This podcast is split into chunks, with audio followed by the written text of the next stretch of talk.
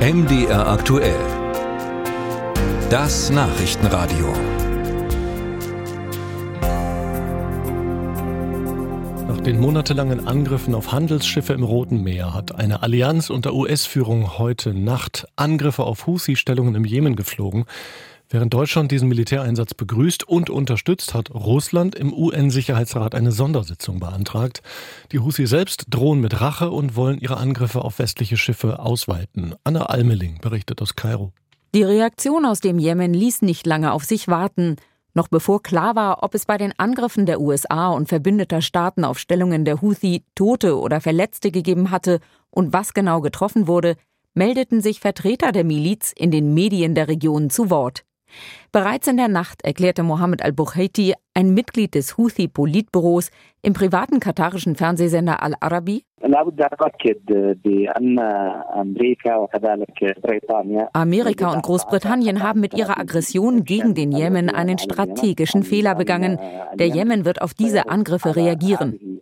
Das bedeutet, es wird einen Racheakt geben. Unsere Antwort wird sich sowohl gegen Großbritannien als auch gegen Amerika richten.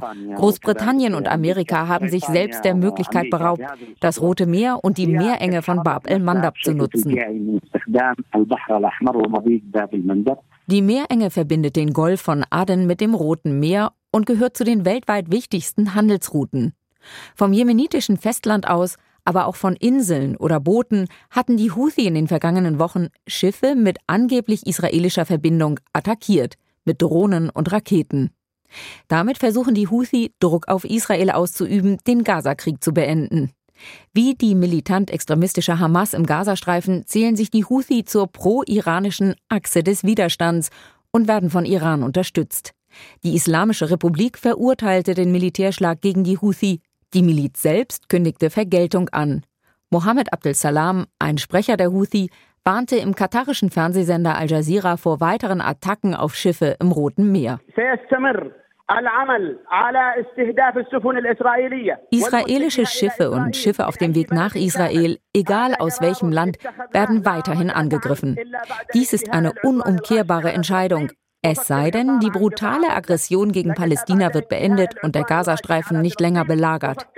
Die Angriffe Großbritanniens und Amerikas beweisen, dass die Operationen der Houthi wirksam sind und wir werden sie fortsetzen. Im Laufe des Vormittags gaben die Houthi weitere Informationen zu den Angriffen der USA und ihrer Verbündeten bekannt. Mindestens fünf Menschen im Jemen seien getötet worden, mindestens sechs weitere verletzt. Insgesamt 73 Angriffe hätten fünf Regionen des Landes getroffen, die von den Houthi kontrolliert werden. Anne Almeling berichtete aus Kairo. Und nach diesen Angriffen der USA und den Verbündeten auf die Standorte der Houthis haben der Jemen und Russland eine Sondersitzung im UN-Sicherheitsrat beantragt. Russland spricht von einer illegalen Allianz und einem gesetzeswidrigen Vorgehen. Mehr dazu von Björn Blaschke.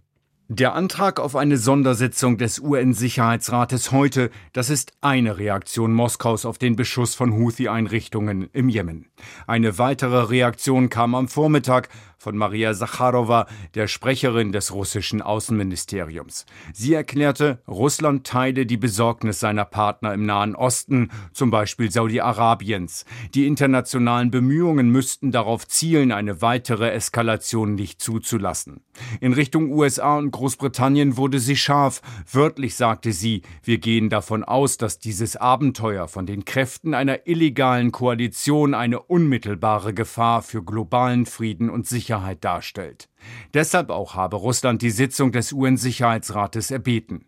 Vor dem werde Russland Einschätzungen dieser gesetzeswidrigen Aktion zur Sprache bringen.